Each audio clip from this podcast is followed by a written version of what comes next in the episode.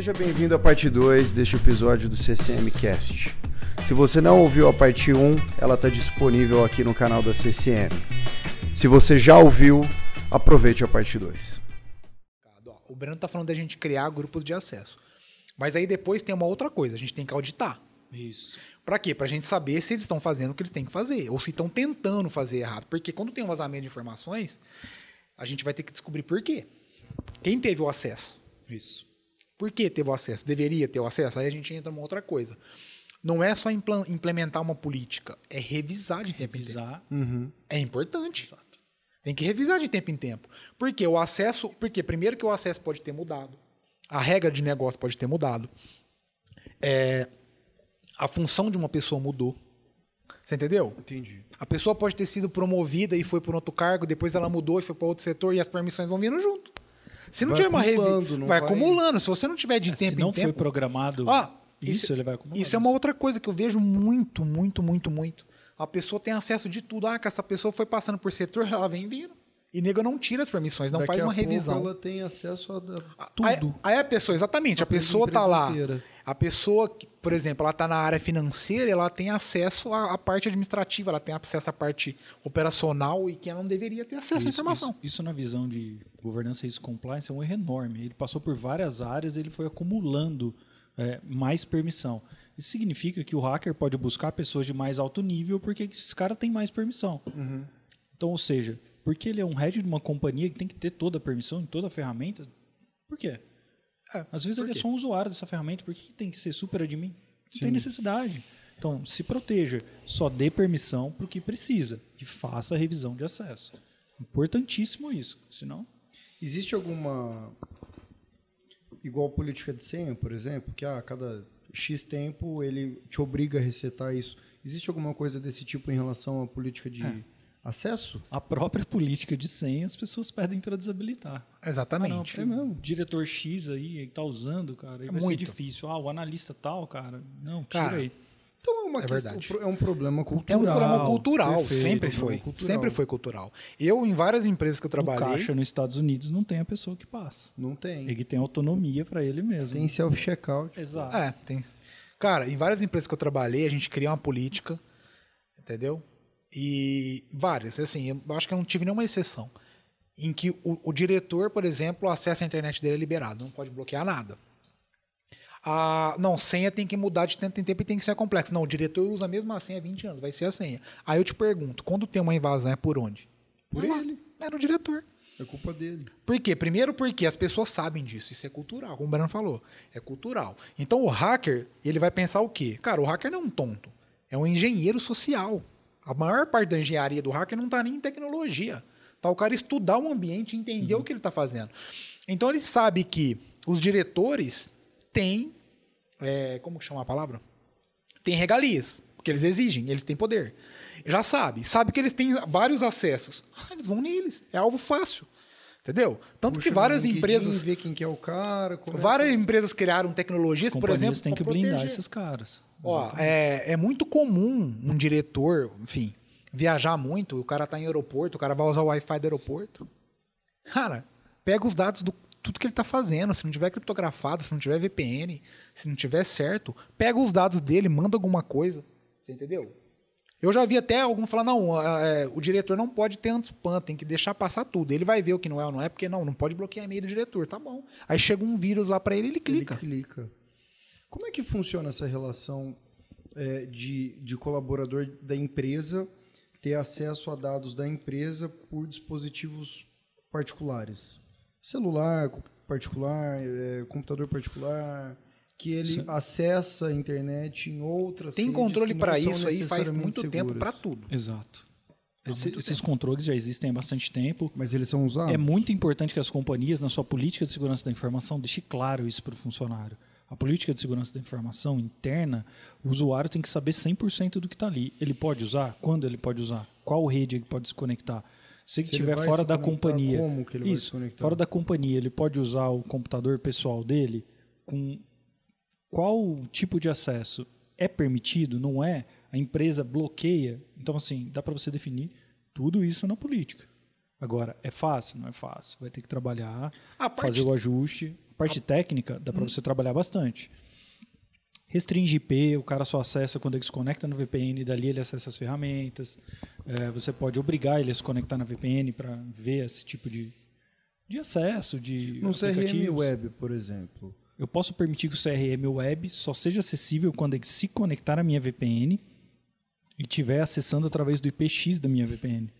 Eu vou Ou lá. seja, da rede interna da empresa. Isso. Então você se conecta num Wi-Fi público, en- en- entre aspas, com uma VPN, que você vai se conectar com a rede interna da empresa, que é a rede local, e de lá a conexão vai te levar para o acesso ao seu CRM. Isso, para o pessoal técnico. Ele saiu da, da rede não segura do aeroporto, entrou num túnel de VPN, criptografado, bateu lá na empresa. Da empresa, o software falou: opa, esse IP eu permito que você acesse, e dali você pode acessar. Então, para o software. você é aumentou como a se ele- segurança. como se ele tivesse no escritório.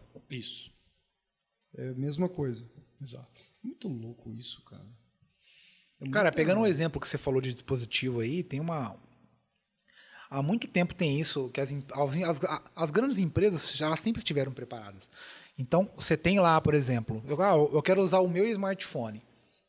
Certo? Eu vou usar o meu, a empresa permite. Cara, tem tecnologia que. Beleza, a hora que você configurar o e-mail do seu smartphone, o controle é nosso. Você passa a controlar o dispositivo. Você controla o smartphone, você controla se o cara vai poder usar a câmera. Você vai conseguir baixar alguma coisa. Isso em qualquer coisa, notebook, smartphone, E- tablet. existe Isso alguma- já existe. alguma relação contrária da LGPD no sentido de tipo assim, cara, a empresa não tem direito de fazer isso com o meu aparelho. Não, mas você assina o termo, você aceita ou não. Uma vez que você aceitou, você está dentro. A- Agora a questão é, dá trabalho. Sim. Entendeu? Dá trabalho, porque você tem que criar política. Aí depois a pessoa fala, nossa, mas é o meu celular que eu estou usando, eu não posso tirar foto. Não, então não uso o seu, uso da empresa. Enfim. Isso. exato. Entendeu? É fácil. O grande problema é implementar esse tipo de coisa dá trabalho. É uma Gera resistência. Isso, é uma ferramenta. Você vai ter que construir políticas, ele vai ter que ler o device. Existem softwares, é, chama MDM, né, esse tipo de software. Ele faz o gerenciamento desses, soft, desses, desses dispositivos mobiles. Então, assim, eu consigo ver é, qual software foi instalado, localização, porque tudo tem GPS, Tudo tem consumo de dados. GPS. Em resumo, ele lê tudo lá. Ou seja, se você der uma migué e falar que você tá doente em casa, mas estiver no boteco vendo Você jogo consegue encontrar amigos, o cara, exato. Exatamente. O cara sabe. Exato. É, esses aparelhos com dois chips, você pode até monitorar, conta 1 ou conta 2. Que nem, por exemplo, eu consigo logar com duas contas diferentes, às vezes, nos aparelhos. É, quando é um Android, eu logo com a minha pessoal, eu logo com a minha da companhia, por exemplo. Então, eu consigo falar qual conta eu vou gerenciar. A conta da empresa eu vou gerenciar. E aqui, ó, você tem que ter no mínimo X livre de memória, X livre de espaço. E você não pode instalar aplicativos que não sejam do grupo. E você consegue ir lá e setar os É, aplicativos. mas, mas é até necessário. Ô, João, pensa assim, ó. Você está acessando os e-mails da empresa, tá? São dados da empresa. Você tem que se, você tem que se, se- se submeter à minha política. Porque, é, cara, em- tem muito vazamento de informação por e-mail. Sim, sim. Muito, muito. O cara vai lá, anexa. Ó, vou falar de outra coisa, mas é de e-mail também. Tem a ver. O cara vai localmente lá, o cara tá lá na empresa, ele vai lá e anexa a lista de cartão de crédito lá, manda pro e-mail pessoal e tchau. Então, para ele acessar o e-mail dele, no, o e-mail da empresa no smartphone dele pessoal, ele tem que, ele tem que submeter a política da empresa. Entendeu? E tem que ter uma política. É, mas aí também, cara, até, até com exceção das grandes empresas multinacionais que, que já têm isso aplicado fora daqui, É, a, a LGPD é para todos, né? É, então, eles conseguem, eles imaginam que já deve ser um processo um pouco é, é aquilo que você falou, eles já se adequaram a ISO e, e outros isso. padrões. É um passo pequeno para uma empresa tão grande. altos quanto, mas, Mas sabe qual que é a questão maior? É que assim, não é difícil. Não Será, falta tecnologia. Que não é difícil? Não é difícil, não Tem falta bastante tecnologia. item. Você tem que utilizar as tecnologias que você tem. Vamos, vamos- vou usar esse gancho que o Clayton disse aí, é o seguinte. Toda vez que a gente está imputando dados no nosso banco de dados, como que você vai classificar essas informações? Pô, Brando, por que você está falando de classificar informações? Eu tenho que saber que tipo de dado é esse. É um dado de tecnologia? É um e-mail? É um endereço? É um telefone? É, o- é o sexo da pessoa? É religião? Se eu imputei esses dados no meu sistema, eu tenho que classificar. É obrigatório. Como é que você vai fazer isso? Na mão? Você vai criar uma coluna nova e vai colocar alguém para ficar preenchendo? Ou você vai utilizar uma ferramenta, por exemplo, para quem tem isso em Oracle Cloud, o seu banco Oracle dentro da Oracle Cloud, É uma ferramenta, é o DataSafe, você consegue habilitar ele free, é de graça. Ele tem lá mais de 120 categorias que ele já vai fazendo isso automático para você. E ele sugere a revisão. Claro, é uma inteligência artificial trabalhando.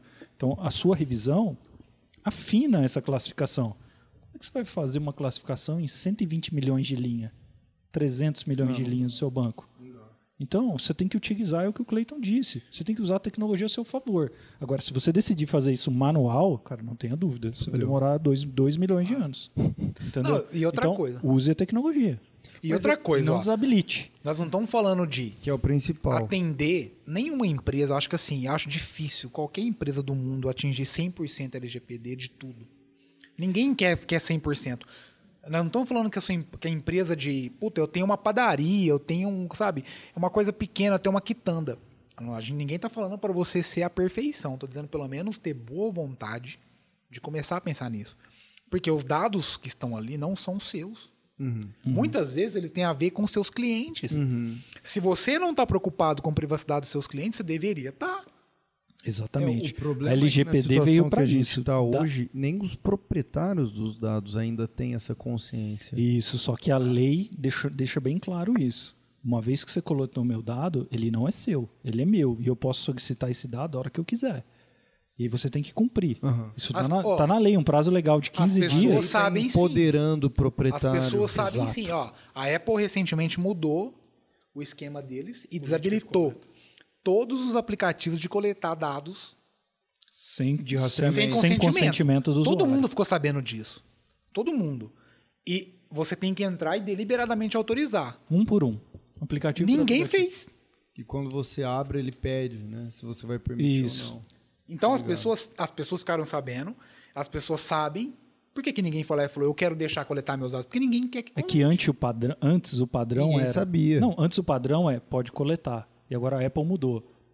Você pode Ao coletar desde que o usuário deu aceite. E aí ele mudou todos para não. Não colete e o usuário vai dar o aceite. Isso caiu em mais de 90%. Não, mas as pessoas estão tendo consciência sim. Porque assim, cara, você quer coletar minha informação? E aí, o que, que eu ganho com isso? Como que funciona isso?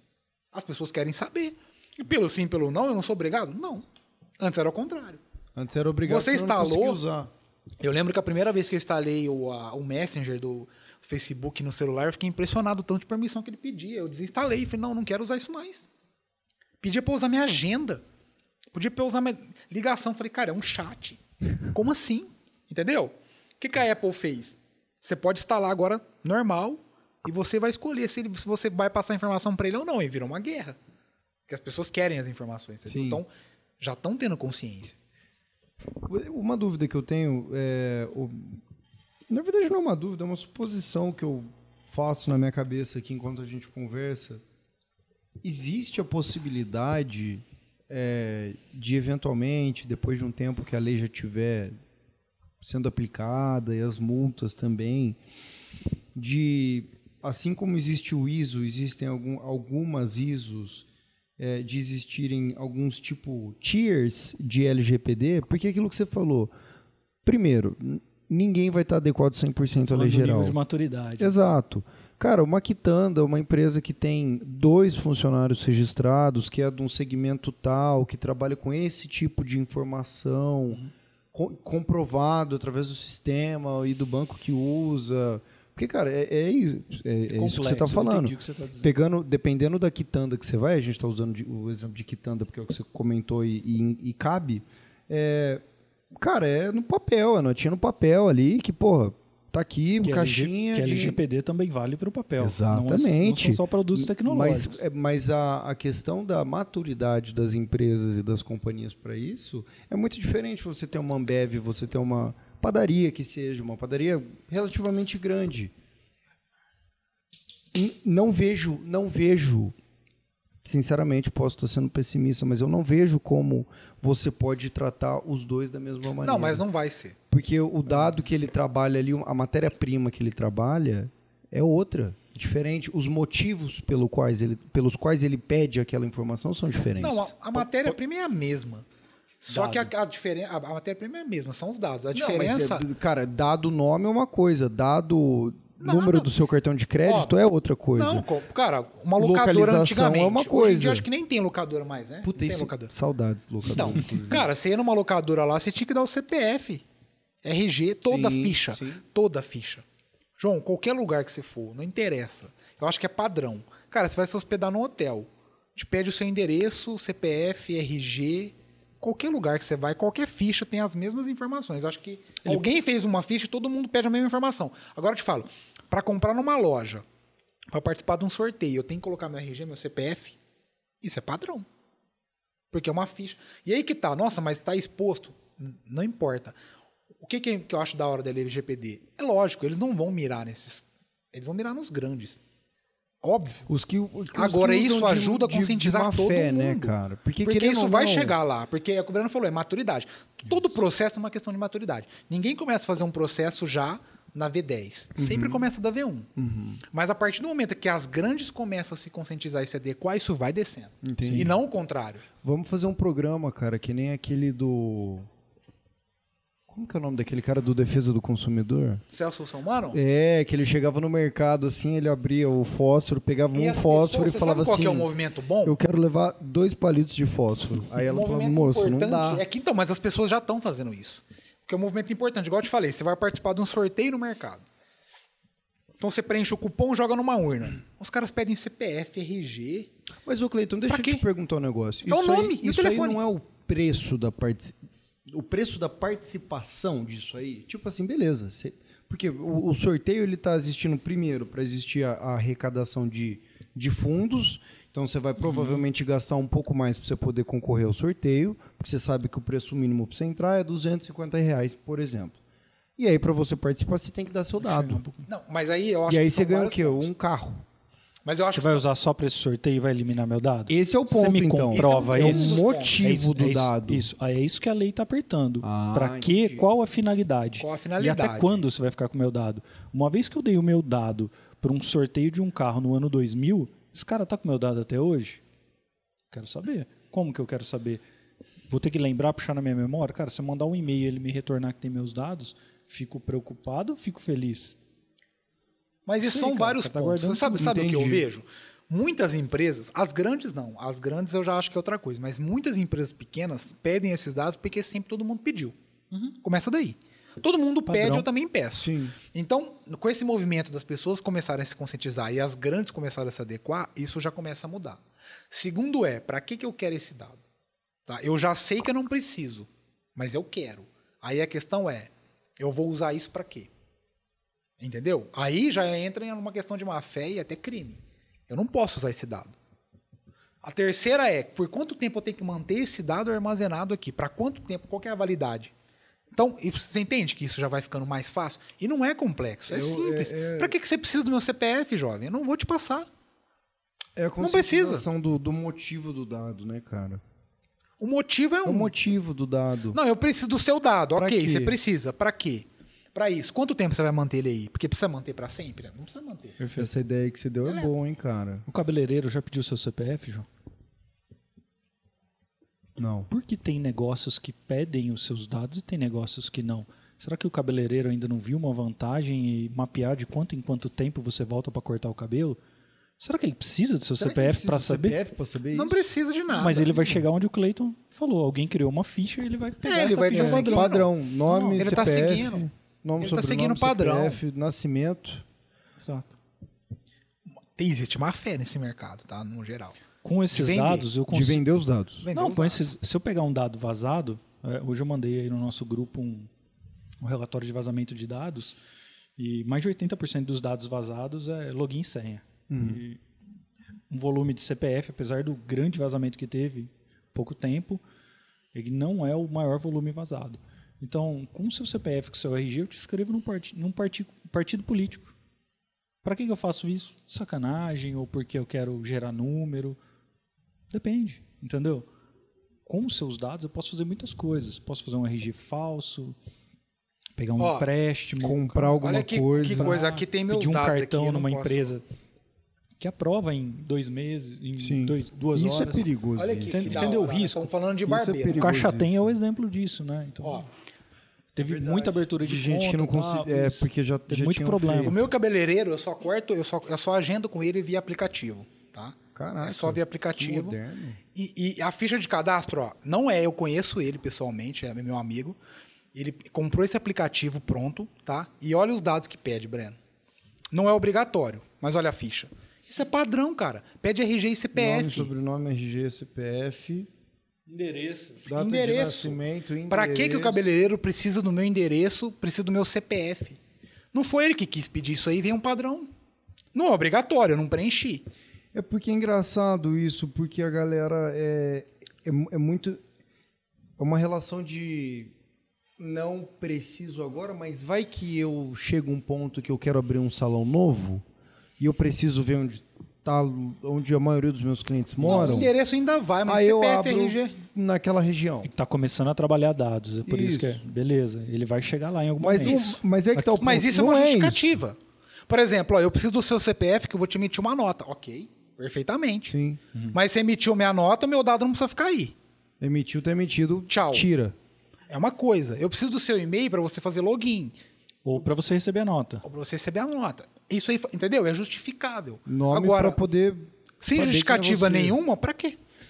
Qual o sentido? Então, mas é- qual que é o, qual que é o ponto que eu, eu, eu entendo muito bem essa questão de tudo que a gente está falando, do dado, do porquê do dado, da, da vida útil do dado. É...